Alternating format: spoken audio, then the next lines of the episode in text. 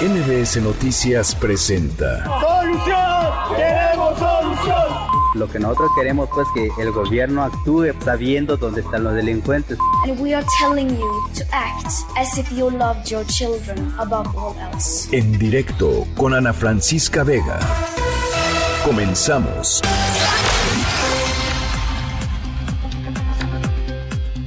Las 5 de la tarde con un minuto. ¿Cómo están? Me da muchísimo gusto que me acompañen. Estamos aquí en directo a través de MBS Noticias. Yo soy Ana Francisca Vega y hoy es viernes 10 y de Semana Santa. De Semana Santa en no vacación, ¿no? En, quédate en casa. De todas maneras nos merecemos un aplauso. Eh, vaya, vaya semanas y días eh, desafiantes para todos nosotros. Viernes 10 de abril del 2020. Gracias de verdad por estar del otro lado del micrófono escuchándonos todas las tardes. Saludo con muchísimo gusto a toda la gente que está en Ciudad del Carmen, Campeche y que nos están escuchando a través de la mejor en el 100.5 de FM, las dos horas completitas de 5 a 7. Gracias, de verdad. Saludo también a los que nos escuchan desde Reynosa, Tamaulipas, a través de la frecuencia 1390 de AM por Notigape, a los que nos escriben, nos mandan memes, nos regañan, nos mandan corazoncitos a través de redes sociales. Gracias de verdad eh, siempre por, por platicar con nosotros. Arroba Ana F. Vega en Twitter, Ana Francisca Vega Oficial en Facebook, MBS Noticias en todas las plataformas de redes sociales, así tal cual como MBS Noticias. Y nos pueden escuchar. Eh, a través de nuestra página web mbsnoticias.com. Eh, ahí estamos totalmente en vivo, nos pueden sintonizar desde cualquier lugar del mundo, por supuesto. Y nuestro número de WhatsApp, se los recuerdo, para que me escriban y nos cuenten qué tal va su viernes eh, atípico de Semana Santa. 5543 77 1025. Va de nuevo. 5543 77 1025. Arrancamos. En directo. Tú eres distinta a todas las del barrio. Para mí, la princesa de la población. Eres hermosa como una perla. No debes pasar hambre.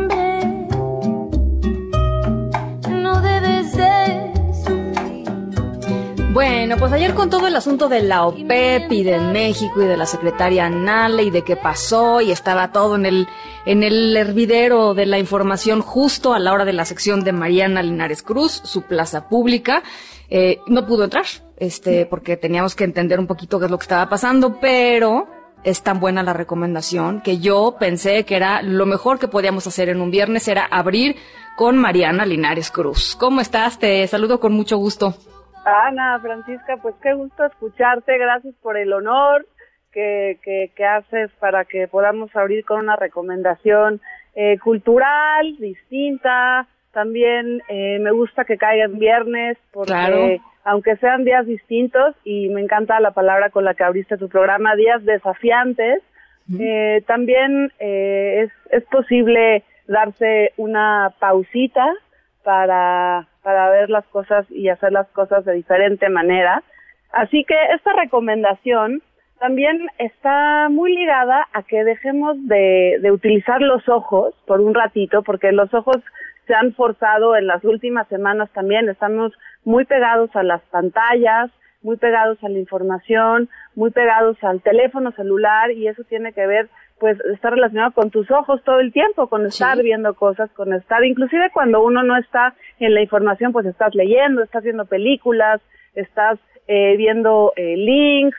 Entonces, esta recomendación está dedicada al sentido del oído y también porque creemos que el sentido del oído en estas semanas, en estos días en donde la vida ha cambiado, pues ha tomado una nueva fuerza porque las conversaciones, porque la voz, porque las palabras han recobrado su importancia, yo creo, su fuerza, su posibilidad de vínculo. Ya, ya no, no podemos vernos tanto, pero podemos hablarnos mucho Sí. y, y las conversaciones no sé si te ha pasado a ti, Ana, pero en las últimas semanas eh, se han redoblado. A mí me ha pasado que de pronto retomo eh, hablar con amigas, con familiares, con gente que, que, que de, pues de pronto nada más era una relación pues por, por WhatsApp, por chat. Y entonces eh, me pareció importante darle eh, una, una recomendación al sentido del oído y a las conversaciones.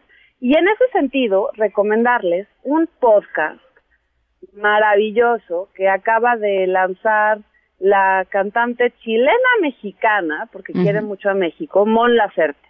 Mm. Eh, Mon Laferte cantó en el Zócalo el pasado eh, 8, 7 de marzo, el, el, sábado 7 de marzo, y convocó a casi 40 mujeres, músicas, que de diferentes géneros, cantaron una canción muy, muy eh, emblemática de aquel eh, 7 de marzo que se llama eh, La Fuerza de Todas, con Vivir Quintana, y a partir de que conoce a este grupo de mujeres, Mon decide hacer un podcast que simplemente se llama Conversaciones con Mon Laferte y son conversaciones con mujeres músicas.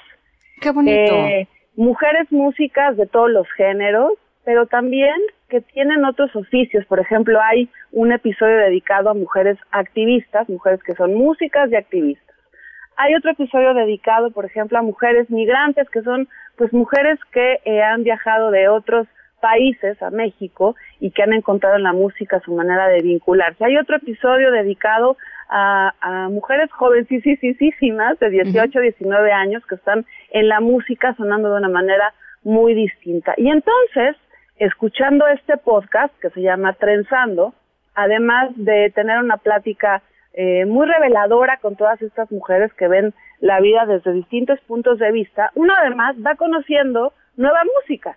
Claro, claro, eso es, eso puedes es muy ir bueno. escuchando, vas armando tu nuevo playlist y a lo largo del fin de semana, no se vayan a echar todos así de un tirón, vayas echando sí. uno de a poquito. A no, son, no es una serie, no es un maratón de series. No, aquí no. despacito. Pausando. Hay música para bailar, hay música para conversar, hay música para relajarse.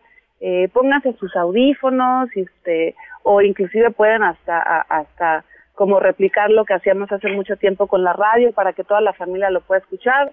Es eh, un podcast para todo público y se van saboreando poquito a poquito la música también que tiene este podcast, conociendo nuevas nuevas posibilidades de, de, conversar y está ahí en Spotify, se llama Trenzando, Conversaciones con Mon Laferte, una recomendación para que se vayan echando todo el fin de semana. Me encanta. Y además, ¿sabes qué, Mariana? Luego a mí me pasa mucho, y seguro muchas de las personas que nos están escuchando también, que quieres oír algo nuevo, este, y, y no sé, o sea, a mí me cuesta mucho trabajo entrar, por ejemplo, a Spotify a buscar cosas nuevas, porque como que me, me termino perdiendo y, y, de pronto encuentro algo bueno, pero pues pierdo mucho tiempo y yo creo que esto ya es una cosita mucho más, este, esta, esta palabra que nos gusta tanto a ti y a mí usar en, en, las, en las plazas públicas, que es curado, ¿no? Tienes toda la razón. Este podcast, Trenzando Conversaciones con Mon Laferte, sirve perfectamente para lo que dices, es como un mapa un mapa de nuevas músicas, Exacto. un mapa donde todas las músicas son mujeres y en donde hay muchos géneros, ¿eh? Hay metaleras, sí. hay troveras, hay yaceras, eh, hay también pues las que están ya en el top, está Natalia Lafourcade en alguno de sus podcasts también. Entonces, es una, una gran oportunidad para, uh, para conocer pues alrededor de 180 nuevas mujeres que ella va a ir hablando. Eh, él, ella tiene una vez a la semana este podcast también para que se queden con el antojo. Y eso que dices tú es un nuevo mapa para conocer músicas nuevas. Me encanta. Bueno, pues ahí está. Ven, como les dije que no nos podíamos quedar con esta recomendación de, de Mariana Linares ahí nomás, este, abandonada en el jueves que nunca sucedió. Era importante, era importante tenerla hoy. Te, te agradezco mucho, Mariana. Te mando un abrazo muy, muy grande y cuídate mucho. Gracias también, Ana. Cuídense ustedes y a escuchar un poquito de buena música de todo lo que hacen estas mujeres en México. Mariana Linares Cruz, gracias, un abrazo, buen viernes. Hasta luego, buen viernes. Noticias en directo. México pidió que Estados Unidos le venda 10.000 ventiladores y 10.000 monitores para atender a pacientes con coronavirus. Asimismo, el presidente Andrés Manuel López Obrador afirmó que habló con el presidente Trump ayer, ayer por la noche sobre un acuerdo para la reducción eh, de petróleo. Rocío Méndez, ¿cómo estás? Buenas tardes, platícanos. Ahora sí que platícanoslo todo, Rocío, porque sí es una, es una, es una pequeña larga telenovela lo que sucedió de ayer a las seis y media de la tarde más o menos a hoy. ¿Qué tal, Ana? Muy buenas tardes. En principio se espera una segunda conversación, incluso posiblemente ya se dio, nada más estamos esperando que haya confirmación por parte del gobierno de México entre el presidente Donald Trump y el presidente Andrés Manuel López Obrador. Sí, este asunto de la OPEP que ya quedó resuelto, pero esta segunda llamada del día de hoy y que tendría que esperar una resolución por parte de México hasta que concluya el viernes, tiene que ver con lo que plantearás, con esos insumos y equipos médicos para que México pueda hacer una confrontación en esta emergencia sanitaria ante el coronavirus. El presidente López Obrador explicó a su homólogo estadounidense que estamos teniendo problemas para poder cubrir todas las necesidades en los hospitales y atender a los enfermos de coronavirus. Vamos a escuchar cómo lo explica el presidente López Obrador porque de hecho también aclaró que habló con su homólogo de China, con Xi Jinping, para la misma situación. Recordamos, Ana, que aparte de estos 10.000 ventiladores y 10.000 monitores médicos que pudieran llegar de los Estados Unidos, México ya había ampliado en el caso de China una venta por 56.5 millones de dólares, pero el presidente López Obrador planteó que eso se establecería con China el día de hoy, viernes también, por una vía telefónica, que hay necesidad de adquirir más insumos médicos. Escuchemos este primer planteamiento con el presidente López Obrador. Eh, pedirle en nombre del pueblo de México que nos ayuden vendiéndonos 10 mil ventiladores y 10 mil monitores. Le dije que sabemos de la situación tan difícil por la que están ellos atravesando, la falta de ventiladores en general, de monitores, pero también les expresé que ellos tienen más posibilidades, tienen más plantas, tienen más desarrollo tecnológico, y tienen más recursos económicos. Me respondió que va a consultar. Tengo la llamada con el presidente de China. Es agradecerle porque nos están abasteciendo de equipos médicos que requerimos y también para ver la posibilidad de que podamos adquirir más equipos.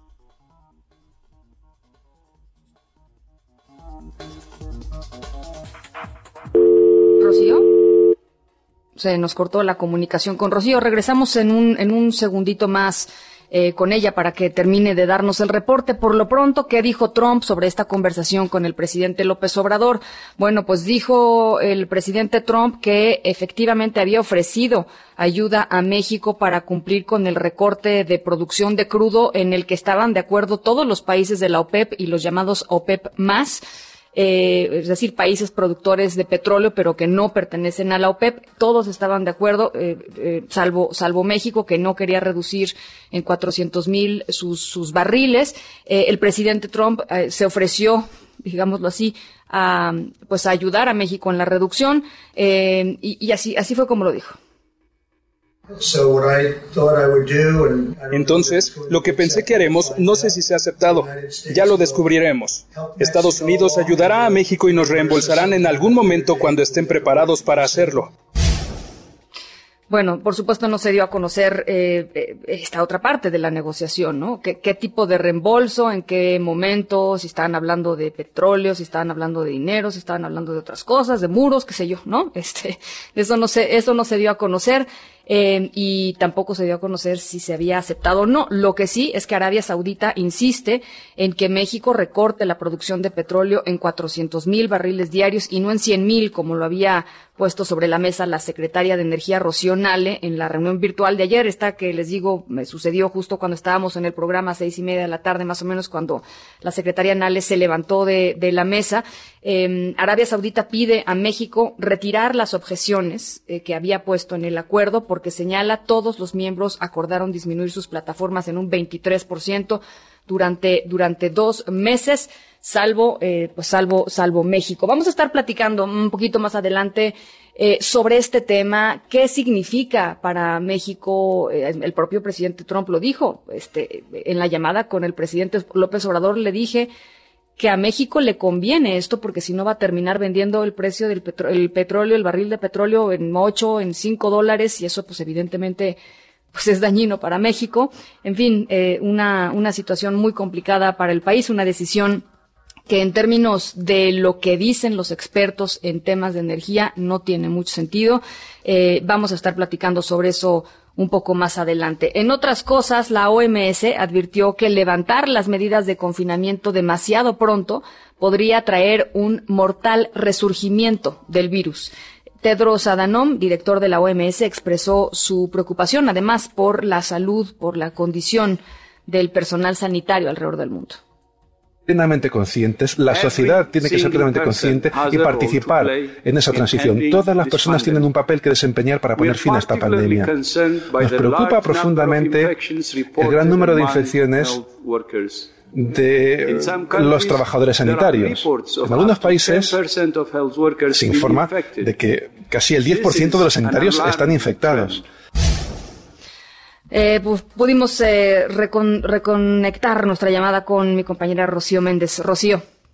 Muchísimas gracias, Ana. Pues ya dabas algunos detalles y lo cierto es que el presidente López Obrador, cuestionado por este papel que asumió el día de ayer en esta cumbre mundial por vía eh, lejana o de esta dinámica que estableció la Organización de Países Productores de Petróleo para poder tomar decisiones importantes y bajar la producción de crudo, es que a partir de mayo, esto ya lo tiene claro México y así se lo hizo saber a estos países, va a reducir su producción de petróleo en 100 mil barriles diarios. Vamos a escuchar al presidente Andrés Manuel López Obrador cómo es que explica que esto ya es un acuerdo formal aceptado por estas naciones a partir de la intervención directa de su homólogo de los Estados Unidos, Donald Trump, que va a respaldar la reducción de México con una reducción adicional de los Estados Unidos de 250 mil barriles de crudo para ajustar la cuota que se había demandado a México por parte de la OPEP. Escuchemos.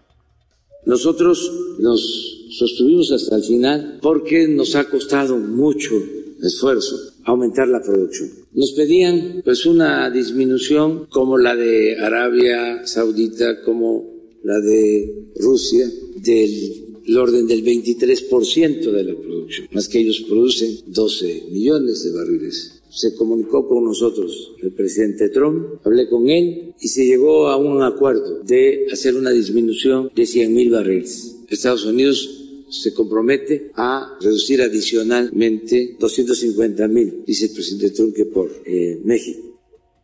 Porque es México, así lo justificó el presidente López Obrador y mm.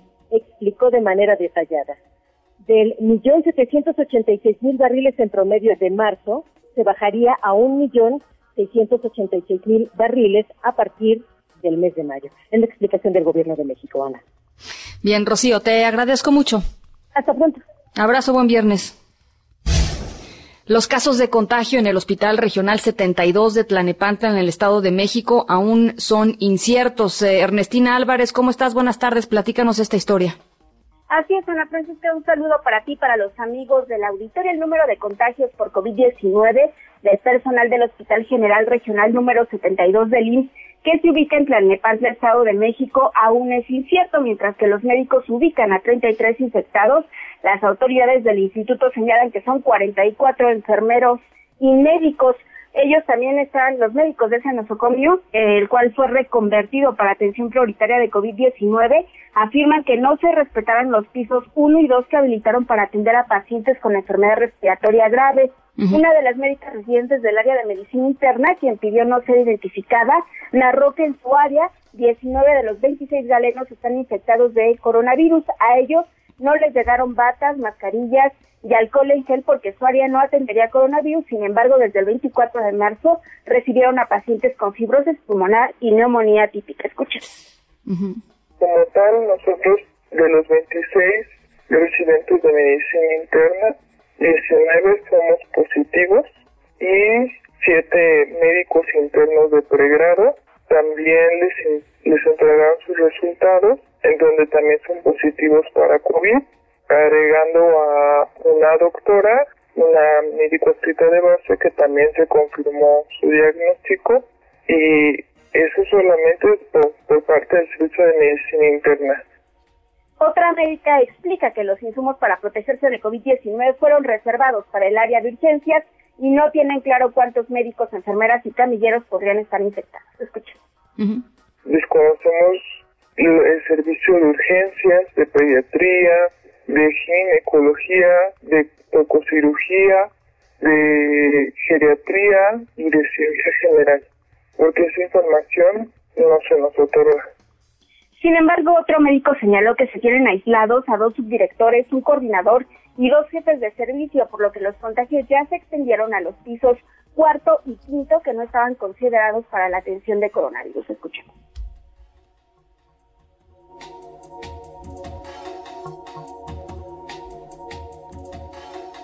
Ernestina, creo que no está ese audio, pero ahorita eh, platícanos un poquito qué es lo que decían.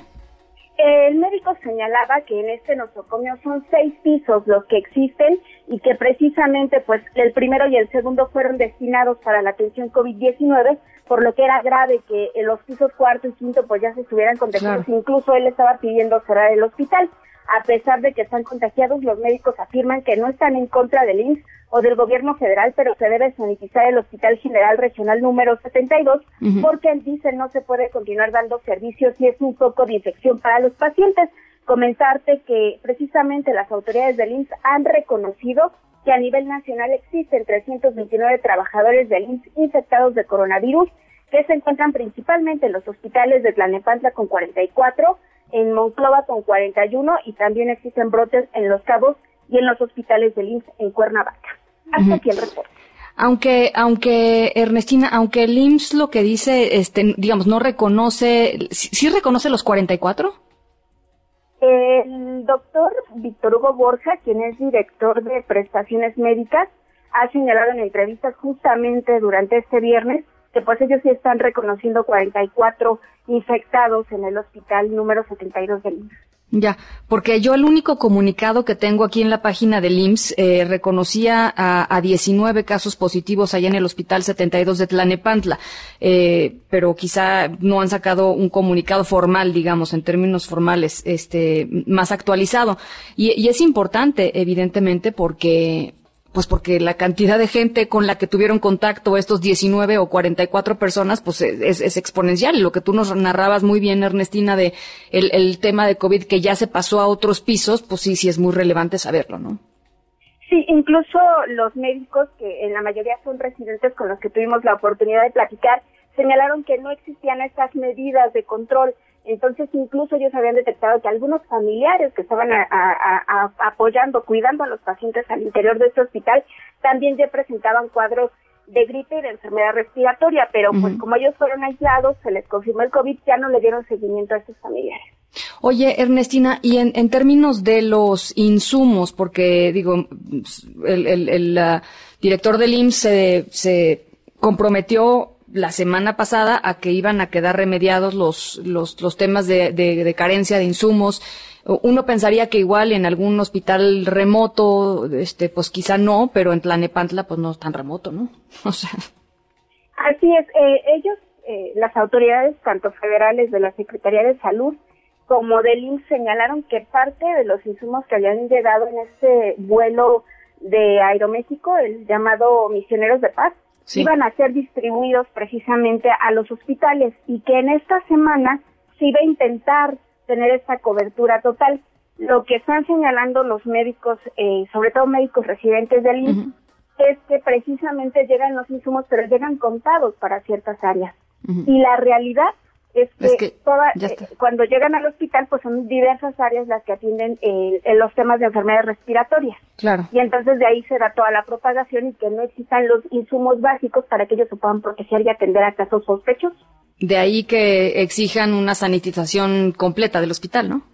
Sí, ellos estaban señalando que como ocurrió precisamente en el brote de Monclova, ya en Coahuila, eh, se, lo que se logre con este hospital sea sanitizarlo y después eh, incluso ellos están señalando no es en contra del instituto, están dispuestos a regresar una vez que superen la enfermedad de coronavirus y que estén atendiendo todos pero con insumos eh, básicos como batas, mascarillas, claro, eh, alcohol gel y todo lo que se necesita. Claro. Bueno, pues eh, eh, muy, muy buena, muy buena nota, muy buen reportaje, muy buena, pues eh, eh, vistazo a lo que está pasando ahí en el Hospital Regional 72 de Tlanepantla. Vamos a, a continuar, por supuesto, con, con la cobertura y con el ojo puesto ahí. Es esencial que se le, que se proteja a los, a los trabajadores de la salud. Ellos son los que están dando la batalla, la primera, la primera fila de la batalla y es importantísimo. Ernestina, te agradezco muchísimo y, y muy buen viernes. Buena tarde. Gracias, Ernestina, Ernestina Álvarez.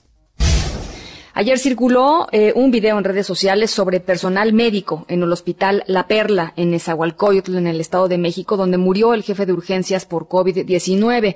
Eh, ahí están anunciando un paro de labores. Eh, no, no hay equipo, dicen. Seguimos en paro de actividades.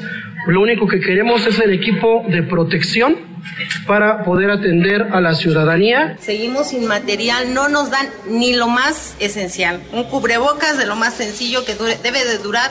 ¿Cuántos chicos nos debe de durar un cubrebocas? No, de lo sencillo, minutos nos dura nada más. Eso, con eso es con lo único que nos dan para trabajar.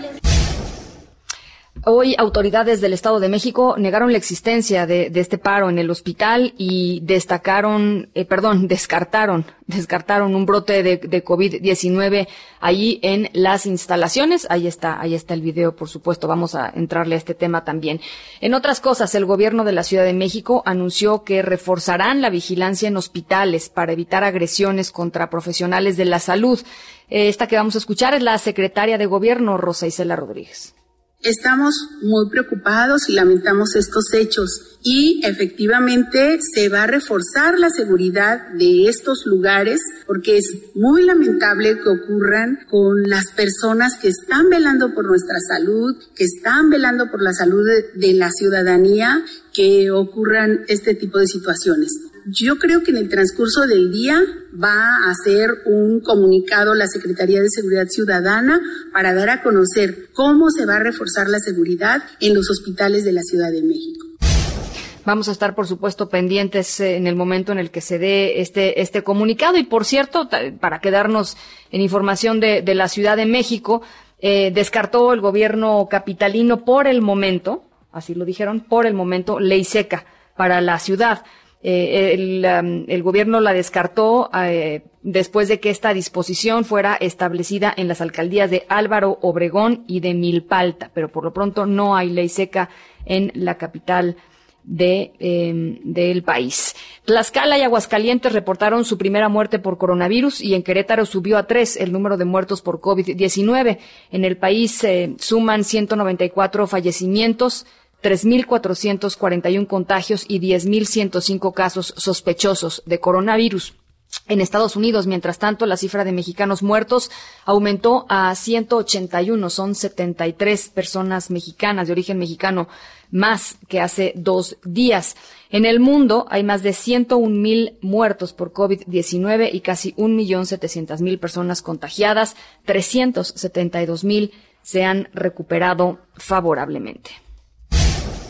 Y el exdiputado del PRI, Juan Vera Carrizal, permanece en prisión preventiva luego de que esta madrugada fue vinculado a proceso señalado por tentativa de feminicidio por el ataque con ácido contra la saxofonista oaxaqueña María Elena Ríos en septiembre del año pasado y en la línea telefónica está, yo le agradezco muchísimo, su abogada, Ana Catiria Suárez, abogada de María Elena Ríos. ¿Cómo estás, Ana? Muy buenas tardes. Hola, Ana Francisca, buenas tardes. Gracias por el espacio y el interés. Al contrario, eh, Ana, hemos eh, pues dado seguimiento a este a este importante caso de violencia contra contra María Elena eh, y, y, pues ayer dábamos cuenta del miedo que tenía la familia y la propia María Elena de que este hombre Juan Vera Carrizal estuviera intentando pues salirse con la suya y terminar eh, pues eh, llevando a, a cabo el proceso en libertad. ¿No fue así? Sí, no, no fue así. Sí se intentó por todas las vías eh, bueno, como cualquier acusado tiene derecho a alegar lo que en su beneficio considere. Uh -huh. eh, como bien dices, eh, fue una audiencia muy larga, fueron casi 20 horas, sí. fueron 19 horas y media de audiencia. Y bueno, pues evidentemente eh, se generaron todas las pruebas de descarga. Eh, al final eh, obtuvimos mediante debate y demás frente al juez pues la vinculación a proceso, que esto quiere decir que se encuentran actualmente los requisitos suficientes para poder iniciar un proceso en su contra. No quiere decir que, que ya esté decretado culpable. No. Eh, han sido muy puntuales y muy exigentes con nosotros en el tema de, de no violentar el, el derecho a la presunción de inocencia, cosa que no hemos hecho, sin embargo, pues la víctima ha tenido todo el derecho de esgrimir el daño tan doloroso que le han causado en el cuerpo y en su vida, ¿no? Claro. Y bueno, la lucha es por esto, la justicia para María Elena. ¿Cómo está ella? Está preocupada, evidentemente desde que se entregó eh, generó incertidumbre en todos esta situación. Sabemos que un acusado que no tuviera contemplada eh, una salida medianamente garantizada eh, cuando se sostiene negando los hechos, pues evidentemente hay que preocuparnos, ¿no? Pero justamente nos abocamos en ello a tener una representación como asesoras jurídicas muy activas y pues alegar eh, de la concatenación de todas las pruebas respecto a lo que se ofreció y María Elena pues estará segura que cada paso que demos es en pro y con la seguridad de buscar justicia. Sin embargo, como bien dices, está preocupada el estado de vulnerabilidad que tiene por correr un riesgo, por un posible atentado por parte de este sujeto, o quizá eh, recordemos que hace falta otra persona por ser detenida, que es el hijo de del acusado, que también es un probable responsable, eh, también genera esta incertidumbre de seguridad, pero pues hemos alertado a las autoridades competentes, a la Comisión Nacional de Derechos Humanos, quien ya logramos generar eh, la facultad de atracción en este caso, y bueno, haremos uso de todas y cada una de las de, de los recursos y las herramientas de la Federación como lo merecen todas y cada una de las víctimas de violencia de género en este país, con la finalidad de generar un piso mínimo de reacción en las autoridades y dejar de minimizar este tipo de delitos atroces que tanto nos han lastimado en nuestro país. ¿Qué sigue, Ana, después de esto?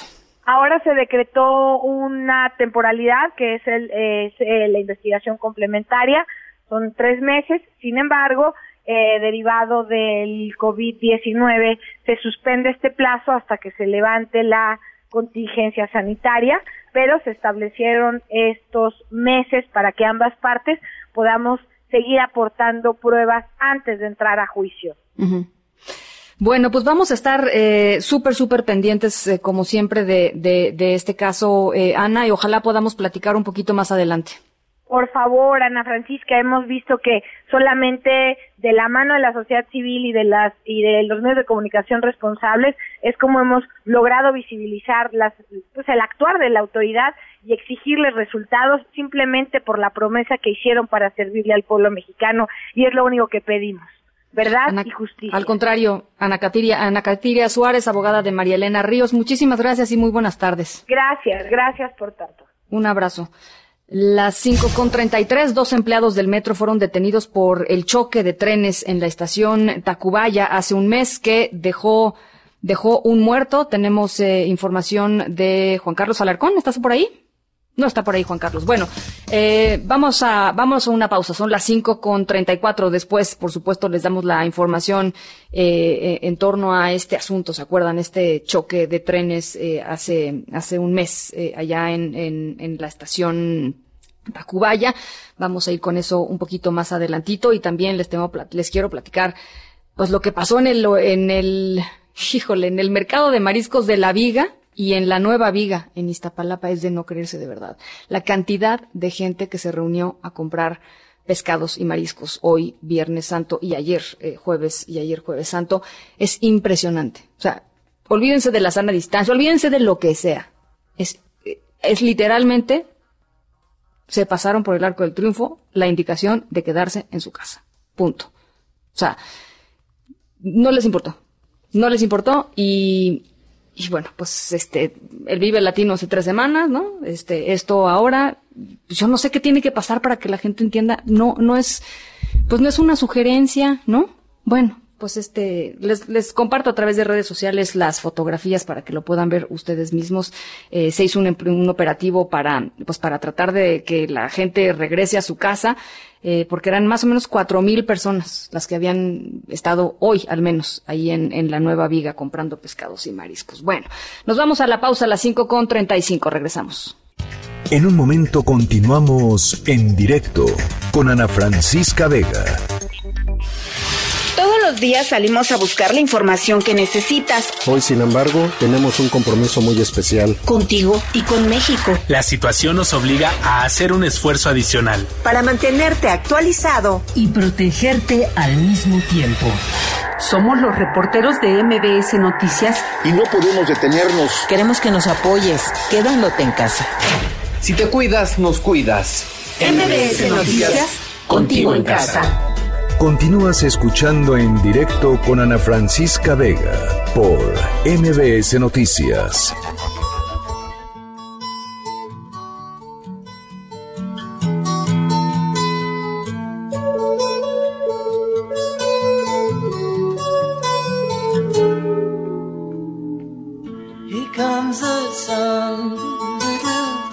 Here comes the sun. I say it's alright.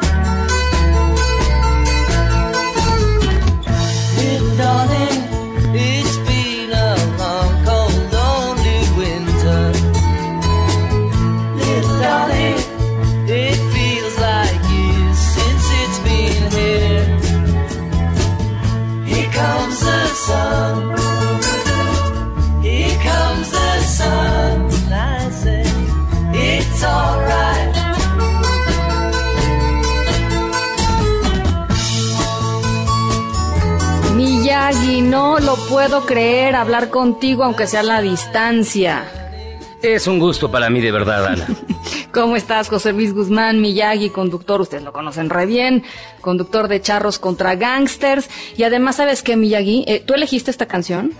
Este no me la, me la puso tu producción, pero ah, está bastante pues mi adecuada, producción, ¿eh? fíjate que mi producción está, estamos, estamos conectados porque es, es de mis canciones favoritas de los Beatles, por, pero por muchísimo. O sea, yo creo que está en mi top 3.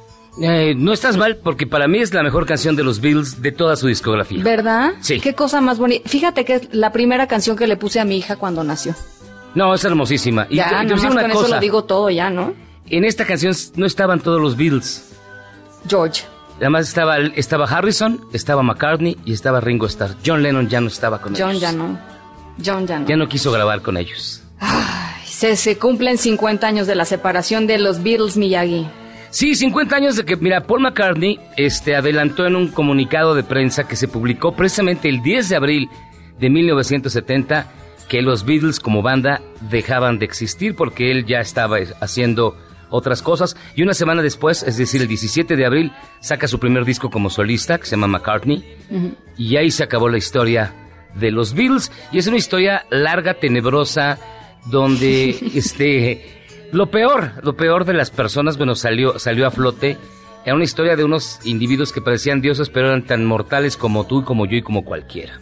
Oye, a ver, pero, pe- eh, hubo varias épocas de los Beatles, ¿no? Hubo una, una muy buena época, muy creativa, eh, en donde los, en donde los, yo diría los tres genios creativos que eran John, Paul y, y George, ¿no? Este, cada quien logró un poco hacer, eh, hacer, hacer su música y, y que no saltaran demasiado los egos. Y de pronto, este, todo es, todo ese equilibrio, que era un equilibrio, este, medio frágil, eh, terminó por romperse, ¿no? Así es, y, y lo dices muy bien. Fíjate que hay, hay tres épocas bien distintas en los Beatles. Quizás la primera es la que aparece dominada por John Lennon, que es desde el principio hasta, digamos, el Sgt. Pepper's Lonely Hearts Club Band. De ahí hasta el álbum blanco, que son dos, tres discos, domina McCartney. Y los dos últimos ya son donde florece el genio de Harrison y, son, y es el que domina, digamos, eh, las composiciones cuando ya Paul estaba muy cansado, ya se había peleado demasiado con Lennon y Lennon de plano ya estaba emocionalmente distanciado de la banda y que al final, para evitar chismes, Ana, quien termina separando a los Beatles es John Lennon. Pero eh, John o Yoko. Ah, ¿verdad? Ah, ¿verdad? No, fíjate que le quisieron cargar mucho el muerto a Yoko Sí, yo creo que más bien eran ellos, ¿no? Eran ellos. Y además, mira, Yoko eh, era una artista súper admirable, en verdad, que tenía una carrera conceptual alternativa muy interesante y que renunció a ella por estar con, con Lennon. Entonces, también Yoko sacrificó mucho para poder estar con Lennon y bueno, la, la, fanaticada le pagó, le pagó muy mal y durante décadas se manejó esa tesis de que había sido Yoko Ono la que había acabado con los Beatles, cuando en realidad los tres... Los egos, ¿no? Los egos... No, tenían unos egos desbordadísimos. Sí. Era como charlos contra gangsters, pero al. Oye, este, vamos a... Ya nos estaba diciendo acá este, el jefe de información de este programa que nos callemos un ratito y que los dejemos oír a los Beatles. ok. A ver, vamos a, vamos a escuchar un ratito.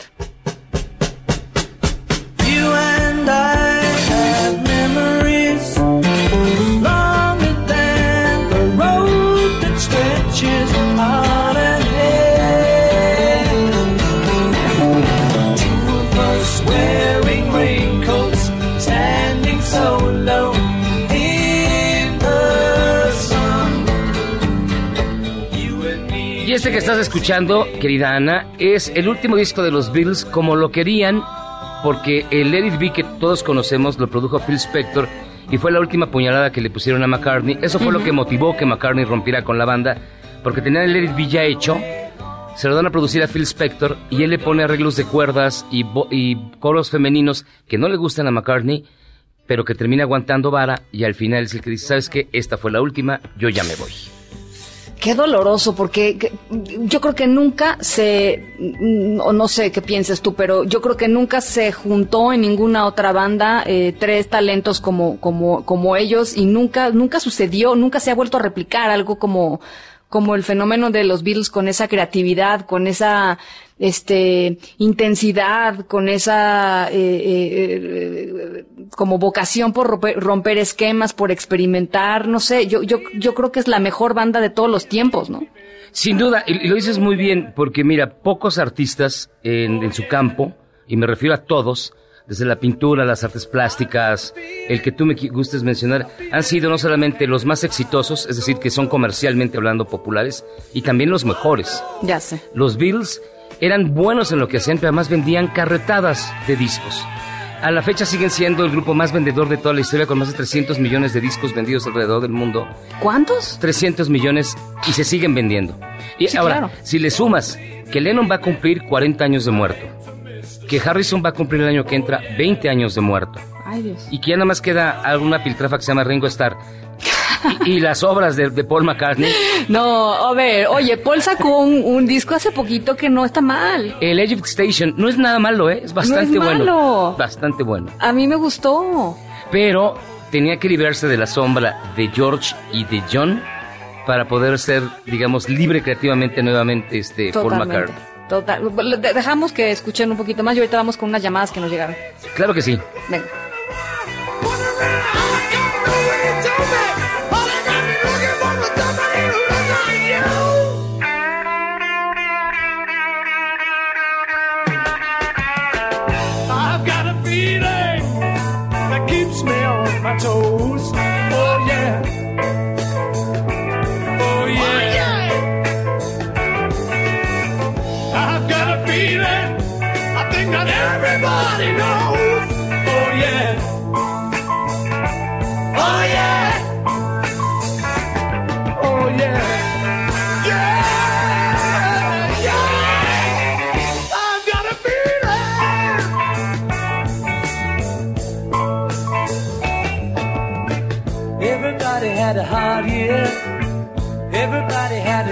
Time. Everybody had a wet dream. Everybody saw the sunshine. Oh yeah. Oh yeah. Oh yeah. Oh yeah. Everybody had a good year. Everybody let the hair down. Miyagi, si dejamos a los Beatles y nos vamos ya. Sí, yo creo que mejor, ¿no? nada, nada, nada después de esto, este, va- este es el clímax del programa, Miyagi, Miyagi. Oye, este, por acá Horacio González nos dice, Miyagi, el mejor productor del mundo mundial. Un abrazote desde Zacatecas. No, hombre, Horacio. muchísimas gracias. Gracias de verdad. ¿eh? Jesús nos dice, Here Comes the Sun también es para mí la mejor. Domingo, dice Ana Francisca, ahora sí que qué rolón se aventaron. Eh, muchísimas gracias a todos los que nos están escribiendo. Gracias, Miyagi, nos tenemos que ir. A ver, déjame ver, acá tenemos más llamadas. Eh, dice Leti, qué emoción oír en tu noticiero a los Beatles. Este, pues sí, no, la verdad. Miyagi, 50 años de, de esta separación, pero cómo... Yo, ¿sabes que yo oigo los Beatles todos los fines de semana? No me digas. Sí, sí, sí, sí. Todo, cuando salgo en carretera, los Beatles. No, es que además fíjate que tienen, tienen algo que incluso algunos científicos han intentado descifrar, que escuchar música de los Beatles, de cualquiera de las épocas, invariablemente te pone de buenas. ¿Verdad? Te pone en un gran espíritu, te hace sentir mejor. Realmente no sé cuál es el secreto, pero alguien escribió alguna vez que realmente The Beatles fueron un milagro, un milagro para la música. Me parece, me parece total y absolutamente, y, y para la humanidad, y se los agradecemos, y en tiempos de cuarentena, más, querido Miyagi. No, hombre, Ana, es un honor. guárdate, guárdate, cuídate, y, y ojalá nos podamos ver pronto, ¿no? Esperemos que sí, muy pronto. Te mando un abrazo. Hasta pronto, Ana, un placer estar contigo. Muchísimas gracias, José Luis Guzmán, mejor conocido como Miyagi. Lo pueden seguir en arroba fans de Miyagi, por supuesto. Ustedes lo conocen muy bien, conductor de Charros contra Gangsters. Nos vamos a otras cosas.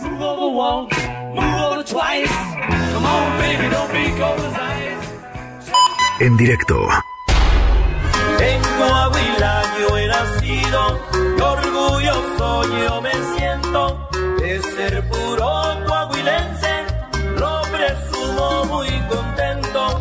Coahuila Ligeramente radical nuestro cambio musical, pero eh, ahí les va nuestra historia sonora de hoy. Tiene que ver con la historia de una familia eh, en Coahuila. Estamos escuchando el nuevo corrido de Coahuila, de la rebelión norteña. Em, bueno, pues hay mucha gente que tenía ya muy planeado todo para estos días de vacaciones. Eh, ese es el caso de nuestra familia protagonista de la historia sonora de hoy, allá en San Pedro, en, Coahuila. Eh, nos va a demostrar que siempre hay manera de darle la vuelta al asunto y tomar las cosas con un poquito de livianeza y sentido y sentido del humor. Nos vamos a la pausa, esa es nuestra historia sonora de hoy, las 5 con 47, volvemos con más. En Coahuila yo he nacido, y orgulloso yo me siento.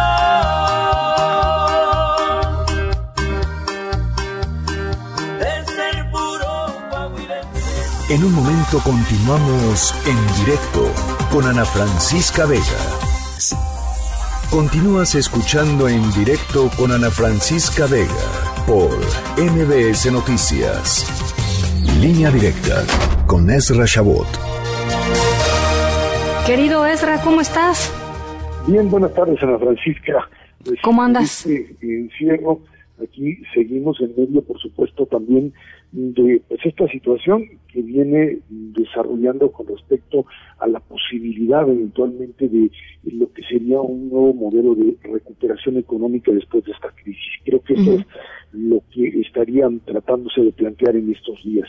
Esto fundamentalmente en distintos países en donde se insiste en que pues la fuerte caída vendrá mm, eh, pues eh, vista o, de- o se desarrollará a partir de lo que podría suceder el próximo año cuando mm, tendríamos una recuperación por lo menos en los países desarrollados sumamente rápida no así en los países llamémosle así de medio desarrollo o en vías de desarrollo en donde el atorón pues será todavía más difícil de, de manejar. En el caso mexicano para el caso mexicano un caso atado fundamentalmente a lo que sería pues el propio eh, eh, la, economía norteamericana digamos que la buena noticia estaría ligada fundamentalmente al hecho de que nuestra dependencia de Estados Unidos, quien en este año podría caer, digamos, un 6 o un 7% en el peor de los casos, pero con una recuperación pues bastante fuerte de casi la misma proporción o un poco más para el próximo año, eh, esto le daría la posibilidad a México de montarse en el carro de la recuperación, siempre y cuando siempre y cuando, por supuesto, pues lo que tenemos hoy como planta productiva no termine siendo destruida o dañada sensiblemente como parte de esta pues eh, catástrofe económica que estamos viviendo. Y eso es el problema que tenemos en este momento. Hay que recordar que finalmente frente a una crisis social como la que eh, estamos ya viviendo en este momento, eh, esto ya se ve reflejado también en una crisis de orden político. Los niveles de impopularidad del presidente de la República se han venido manifestando de forma muy, muy clara.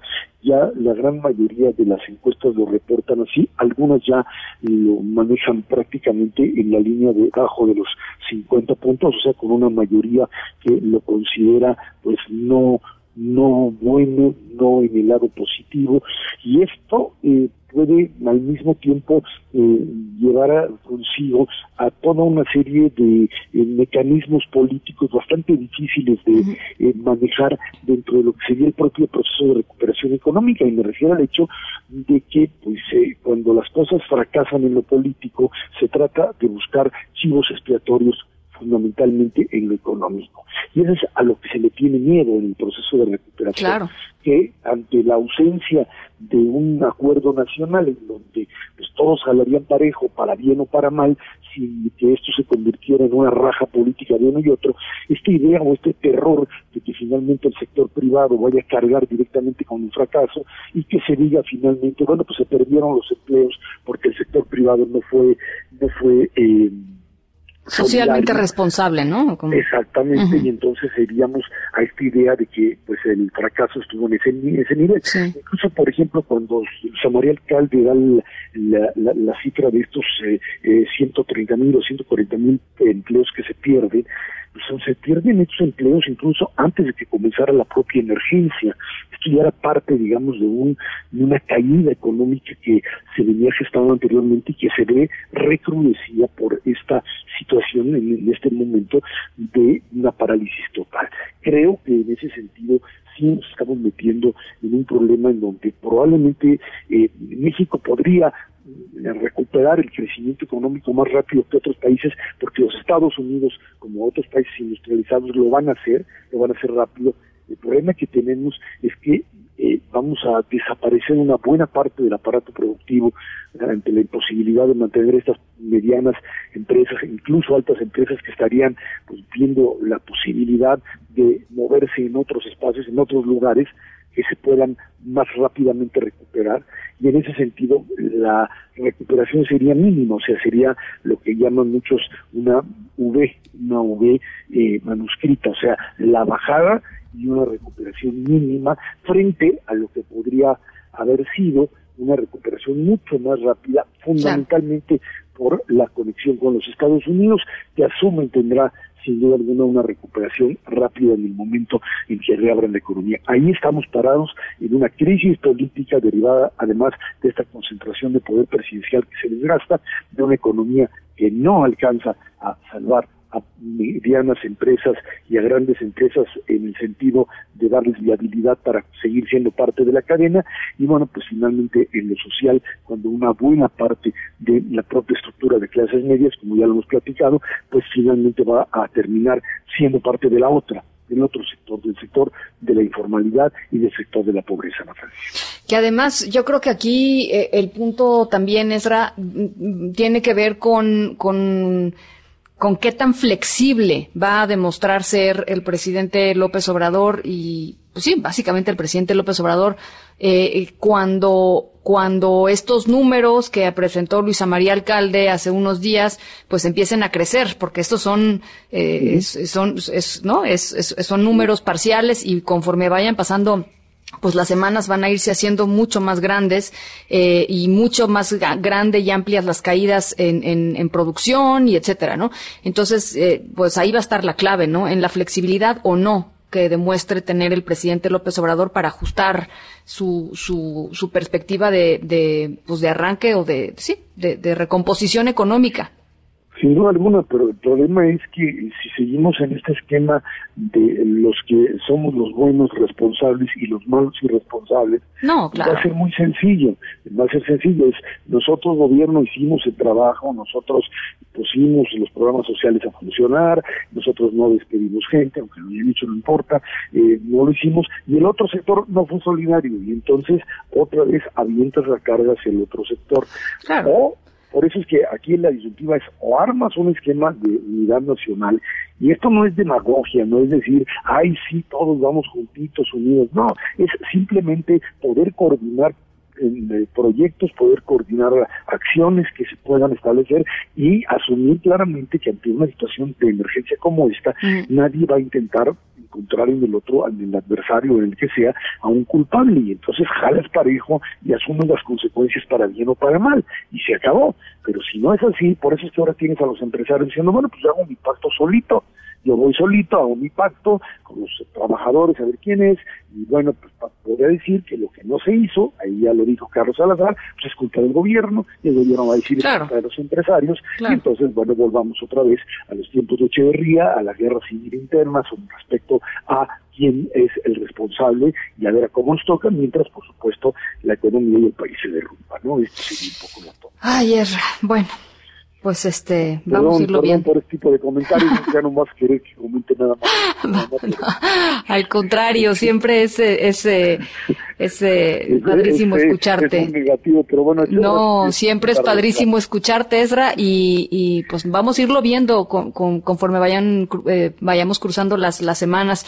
Eh, vamos a ir, vamos a ir viendo eh, en dónde decide pararse. Yo sí creo que sí es una cuestión de del propio presidente si decide justo este eh, antagonizar no y decide eh, unos contra otros etcétera bueno ya sabemos cuál es la salida. Si decide otra cosa bueno pues creo que estaríamos hablando de una narrativa mucho más positiva. Eso es decisión prácticamente exclusiva de del, gobierno federal creo eh, y bueno, pues, tiene toda la razón. Es la, la, la pelota de su cancha y ellos deciden qué quieren hacer Así es. Muchísimas gracias, Serra. A ti, al contrario, buen fin de semana. Lindo fin de semana, muchas gracias. Son las seis de la tarde en punto, a otras cosas. En directo. ¿Qué más? Entonces, ¿fue un error no? ¿Un accidente? ¿Lo dejamos en accidente? No quería llegar a América, así. Eso está mejor. No había una planeación de encontrar algo así. La otra cosa que su compañero dijo fue... Estamos escuchando pues una clase, ¿no? Eh, nuestro protagonista o uno de nuestros protagonistas se llama Cristian, él vive en, Coahuila, ya les decía, en San Pedro, Coahuila, eh, es profesor de secundaria y llevaba un rato eh, ahorrando para algo que iba a hacer con su familia en, en estos días, este, en donde hasta hace pues menos de un par de meses todos creíamos que iban a ser días de descanso eh, en vacaciones, ¿no? Eh, y, pues él había ahorrado pues justo más o menos para algo así. Las cosas cambiaron para todo el mundo, cambiaron para él, cambiaron para mí, cambiaron para todos. Eh, por ahora él está dando clases en línea. sabe que hay que tomar medidas para protegernos, saben que lo mejor es quedarnos en casa, pero, eh, pues ya les decía, la pandemia llegó a cambiarle los planes a la familia de Cristian, que decidió darle la vuelta y en un ratito les platico qué hicieron con todos esos planes. Las seis de la tarde con un minuto, vamos a la pausa, regresamos con más. ¿Qué parte no entendiste? ¿A qué entendiste? En un momento continuamos en directo con Ana Francisca Vega.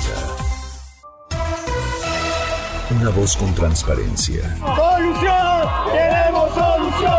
Una voz objetiva. Lo que nosotros queremos pues que el gobierno actúe sabiendo dónde están los delincuentes. Una voz plural. And we are telling you to act as if you loved your children above all else. Esto es En Directo con Ana Francisca Vega. En directo, MBS Noticias. Son las seis de la tarde con seis minutos. Gracias por seguir con nosotros aquí en directo a través de MBS Noticias, contigo en casa. Yo soy Ana Francisca Vega Y hoy es viernes 10 de abril de 2020. Los aplausos para toda la gente que nos está escuchando desde Torreón, Coahuila a través de Q en el 91.1 y desde Zacatecas a través de Sonido Estrella en el 89.9. Nuestros aplausos de viernes, como no, llegamos al viernes, aunque parezca lunes, ¿no? Estaba viendo el otro día unos, este, unos memes por ahí que me dieron mucha risa que ya no sabían ni si vivíamos en lunes, en martes, en miércoles. Yo por eso les repito todos los días en qué día estamos. Hoy es viernes 10 de abril, Viernes Santo, para toda la gente que, eh, pues que conmemora la Semana Santa. Eh, este es una, este es un día importante, este es un, una semana, una semana santa, eh, una semana importante.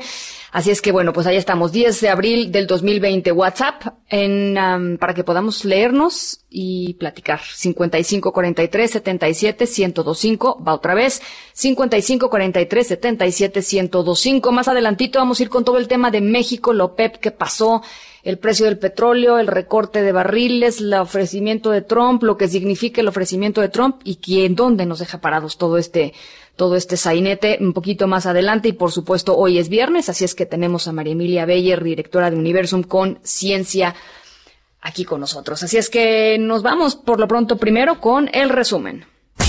Noticias en directo.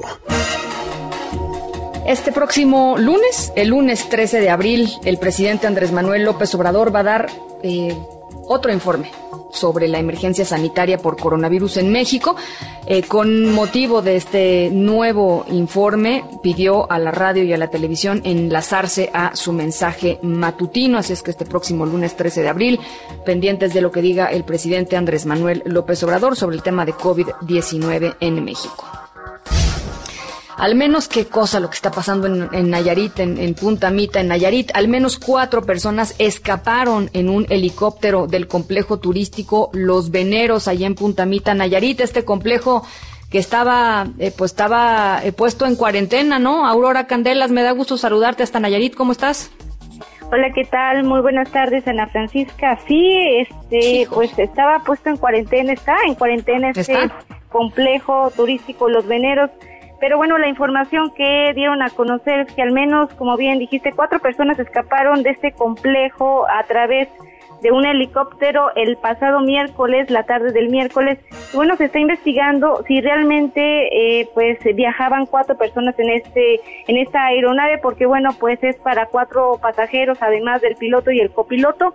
Y sobre los hechos te puedo contar que el director de Protección Civil de Nayarit, César Guzmán Rangel, informó que dos camionetas se eh, pues dirigieron a esta zona, a este complejo turístico Los Veneros la tarde del miércoles para llevarlos a estas personas a una área natural llamada La Manzanilla, ubicada a 7 kilómetros de ese complejo turístico.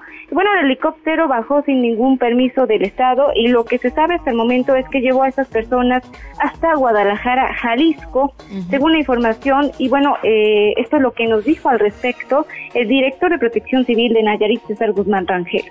A ver. Lo que sí se sabe es de que el helicóptero bajó sin, sin permiso alguno del Estado. Mm. Eh, bajó sin permiso a la, al área natural de, de, la manzanilla, dos camionetas salen y lo que sí se sabe es de que este helicóptero se dirigió directamente a, al estado de Jalisco.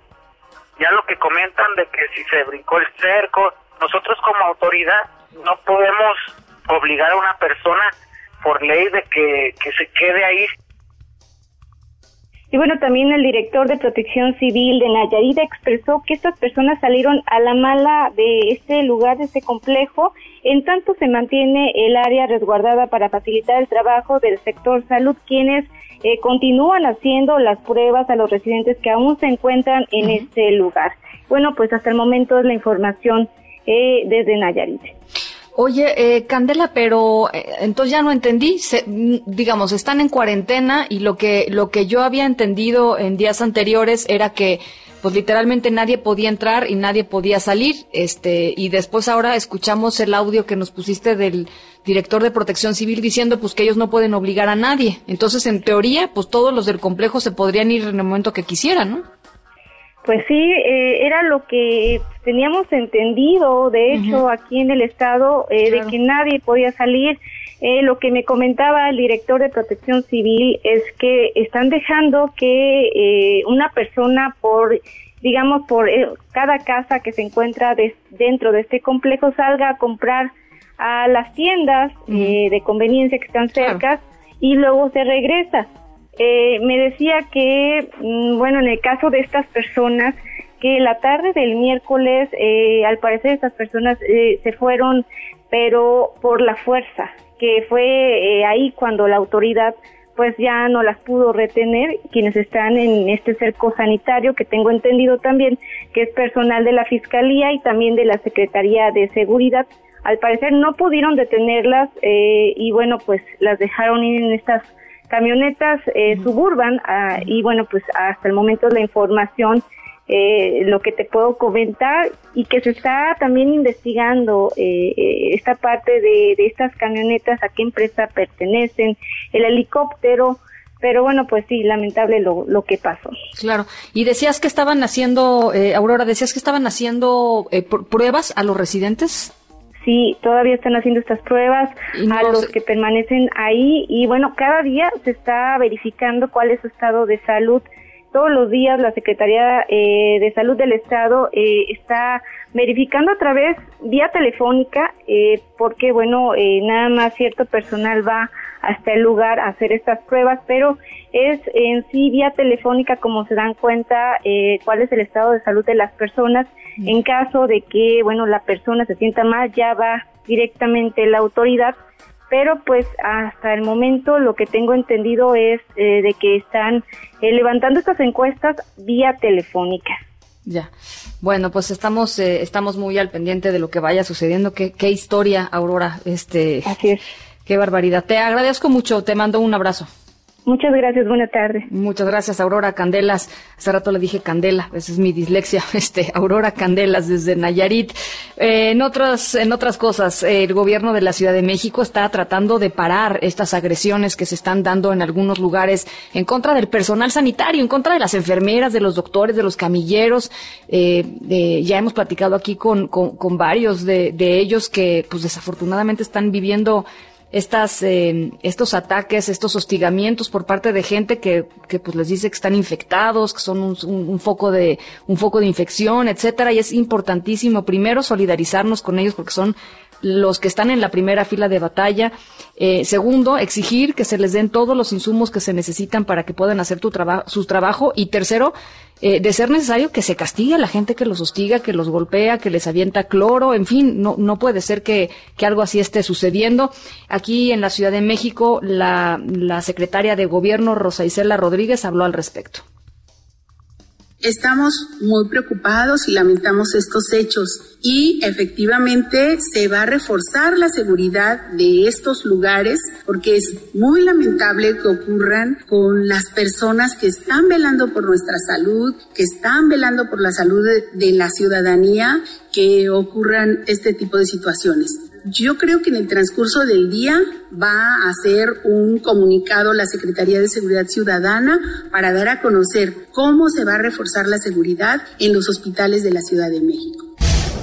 Por cierto, también la secretaria de Gobierno advirtió que eh, pues van a estar muy atentos y que se va a intensificar el operativo de vigilancia para que este sábado, mañana, sábado de gloria, los habitantes de la capital no desperdicien agua. Por supuesto, el llamado está el llamado está hecho para que, para que no desperdicien agua, para que se queden en sus casas. Esto no son vacaciones. Eh, em, basta con, con, con escuchar lo que está sucediendo para darnos cuenta que lo responsable eh, eh, es hacer lo que nuestras autoridades nos piden. Así es que bueno, pues ahí están estos dos, estos dos llamados. En otros asuntos, el exdiputado del PRI, Juan Vera Carrizal, se prepara para pasar su primera noche en prisión preventiva después de que fue vinculado a proceso acusado por tentativa de feminicidio por el, el ataque con ácido contra la saxofonista oaxaqueña Marielena Ríos en septiembre del año pasado. Aquí platicamos con su abogada, con su abogada, Ana Catiria Suárez, que habló sobre el estado de esta, de esta música saxofonista que fue atacada. Evidentemente, desde que se entregó, eh, generó incertidumbre en toda esta situación. Sabemos que un acusado que no tuviera contemplada eh, una salida medianamente garantizada eh, cuando se sostiene negando los hechos, pues evidentemente hay que preocuparnos, ¿no? Pero justamente nos abocamos en ello a tener una representación como asesoras jurídicas muy activas y pues alegar eh, de la concatenación de todas las pruebas respecto a lo que se ofreció y María Elena pues estará segura que cada paso que demos es en pro y con la seguridad de buscar justicia. La alcaldesa de Iztapalapa, Clara Brugada, reportó que no hubo incidentes eh, en la representación número 177 de la Pasión de Cristo. Eh, fue eh, a puerta cerrada, así lo dijo. En esta representación tenemos un reporte de saldo blanco, no tuvimos a ningún enfermo, en la representación, no tuvimos ninguna situación que pudiéramos lamentar, al contrario, hay mucho que agradecer y yo sé que el pueblo de Iztapalapa está esperando pasar esta contingencia para verdaderamente hacer una gran procesión y salir a las calles y los actores económicos, sociales y culturales nuevamente. Bueno, hay que decir nada más, hay que puntualizar que la alcaldesa Clara Brugada no sabe si hay algún enfermo en la representación o no, porque hay gente asintomática. No se les hizo una prueba de COVID-19 a los actores que estuvieron en la representación y que han estado en la representación, así es que no sabe si hay gente asintomática que está o que pudiera estar contagiando a los demás. Se decidió eh, continuar con esta tradición aún a puerta cerrada. Eh, porque pues así lo decidieron y así lo decidieron las autoridades y así les dieron permiso después de 177 años, pero esto no quiere decir que evidentemente eh, pues no vayan a haber contagios ahí. Este, eso, eso que dijo la alcaldesa es es, eh, es falso. Em, ojalá que no los haya, evidentemente. Ojalá que todo haya transcurrido bien, pero eso no lo puede asegurar la alcaldesa porque no se les hizo una prueba a las personas que participaron en esta 177 representación de la Pasión de Cristo. Bueno, dos em, empleados del metro fueron detenidos por el choque de trenes en la estación Tacubaya hace un mes. Este, esta, este choque que dejó eh, una persona muerta. Juan Carlos Alarcón, ¿cómo estás? Me da gusto saludarte. Igualmente, Ana Francisca, gracias. Muy buenas tardes. La Fiscalía General de Justicia de la Ciudad de México concretó órdenes de aprehensión en contra del operador del tren número 33 que colisionó el pasado 10 de marzo en la estación del metro Tacubaya y en contra de la reguladora del puesto central de control. Ambos fueron capturados la víspera en diferentes puntos de la Ciudad de México con base en las órdenes otorgadas por un juez de control por los delitos de homicidio y lesiones, ambos culposos así como daño a la propiedad. Alan Omar ingresó al reclusorio norte y María Marisela al Centro Femenil de Reinserción Social de Santa Marta, ambos en espera de la realización de la audiencia de cumplimiento de orden de aprehensión. La Fiscalía de Justicia de la Ciudad de México recabó los datos de prueba necesarios para solicitar y obtener del Poder Judicial las respectivas órdenes de aprehensión, mismas que fueron cumplimentadas por agentes de investigación. Derivado del accidente ocurrido el 10 de marzo pasado, alrededor de las 23.30 horas, un hombre falleció y 40 más resultaron lesionados tras colisionar el tren número 33 con el 38. Los peritajes realizados por la Fiscalía coinciden con el que presentó la empresa alemana que se contrató para elaborar el dictamen de manera independiente. Ambos determinaron que el accidente fue resultado de omisiones de operación en las que incurrieron el conductor y la reguladora en los procedimientos de seguridad correspondientes. Y es el reporte que tengo. Gracias, Juan Carlos. Muy buenas tardes. Abrazo. Igualmente.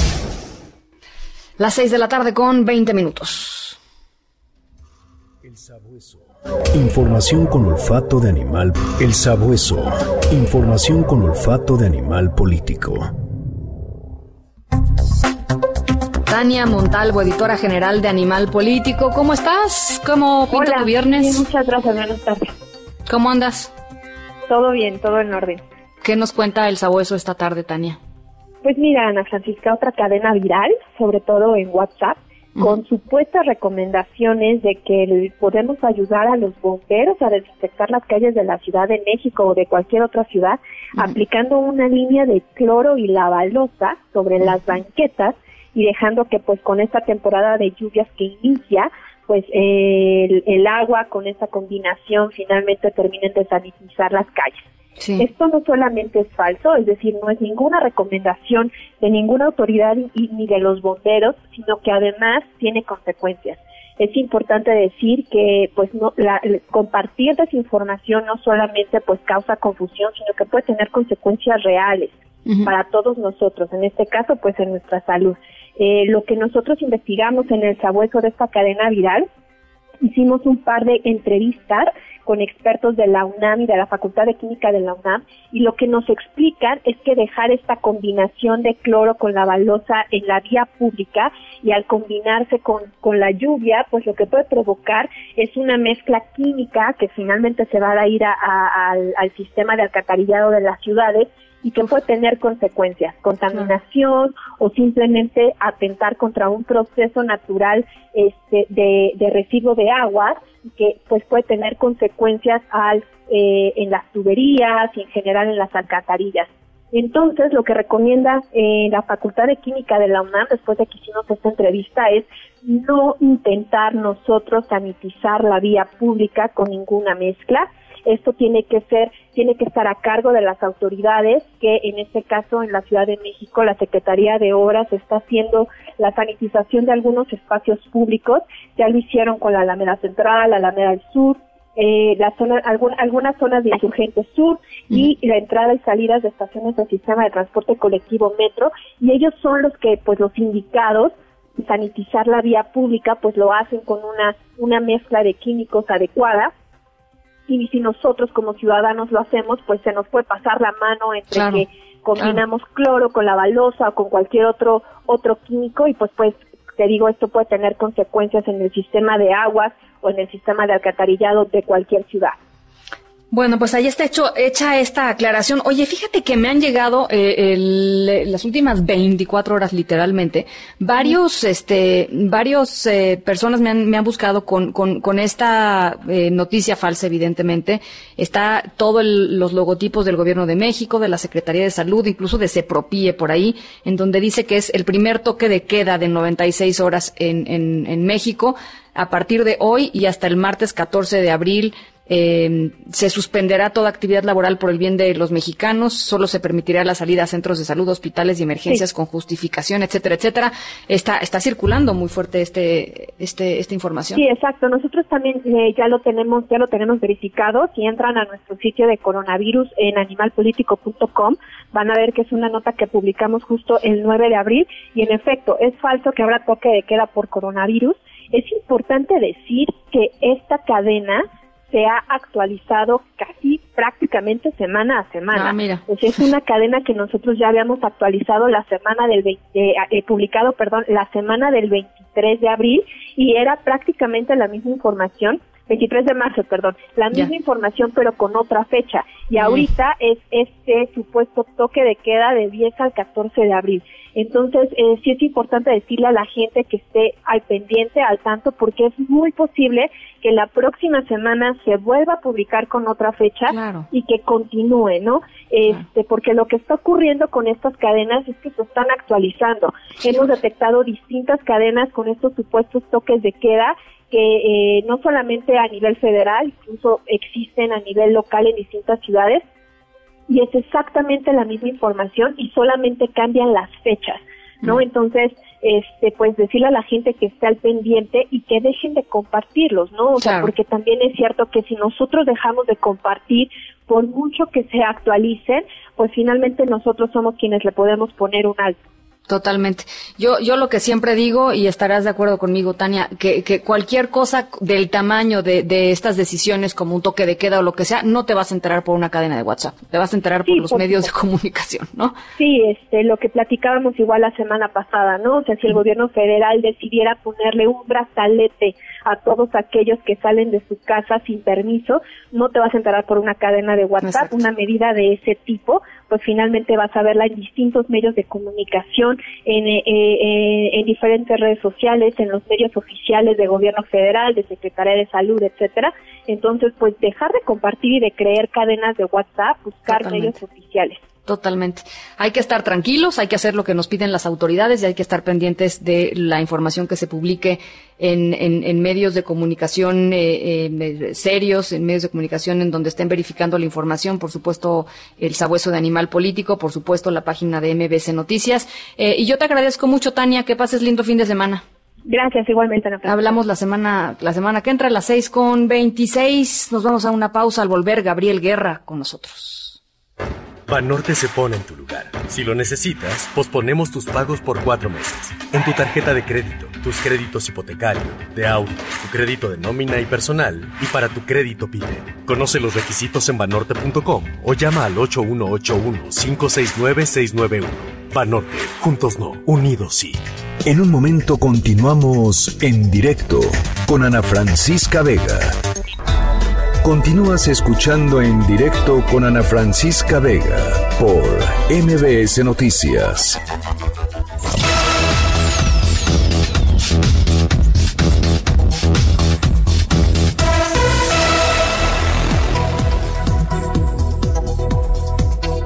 Las 6 de la tarde con 28 minutos. Eh, algunas de las llamadas y comentarios que nos han hecho llegar a través de nuestro número de WhatsApp, que es el 5543 77125, va de nuevo.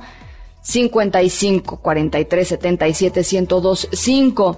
Dice Domingo, yo siempre he dicho que todos los grupos hacen música, los Beatles hacían magia.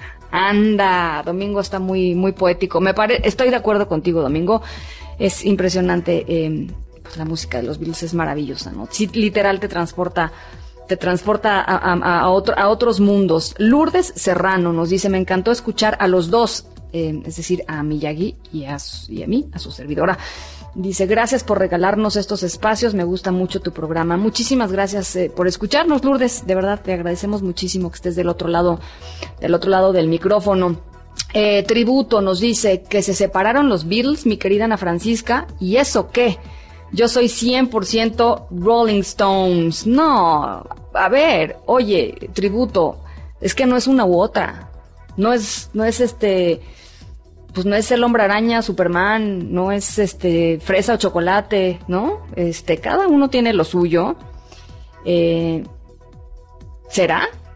Beatles o Rolling Stones, a ver, platíquenme qué es lo que les gusta más. A mí, por supuesto, los Beatles. René nos dice, hola Ana Francisca, en este viernes caluroso, la única buena noticia que te puedo transmitir es que me estoy tomando a tu salud una cerveza bien fría con unas botanas. René, no puedo pensar en ninguna otra mejor eh, no, te, no puedo pensar en ninguna otra mejor noticia que esa que nos estás dando.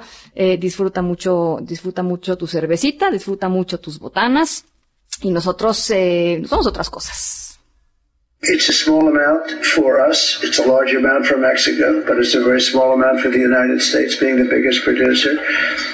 Es una pequeña cantidad para nosotros, más grande para ellos, pero más pequeña para nosotros como grandes productores. Así que estuve de acuerdo con ayudarles un poco. Ellos aceptaron reducir 100 mil barriles, reducción por 100 mil barriles, y lo recompensarán después. Puede ser de alguna u otra forma. México aceptó. No sé si las otras naciones aceptarán, pero para mí es aceptable. Así es que México reducirá por 100 mil barriles. Eso significa que nosotros 250 mil para llegar a 350 mil. Esa es la diferencia.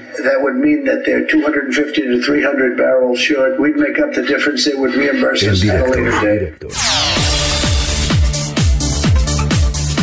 Gabriel Guerra, analista e internacionalista, me da muchísimo gusto saludarte. ¿Cómo estás?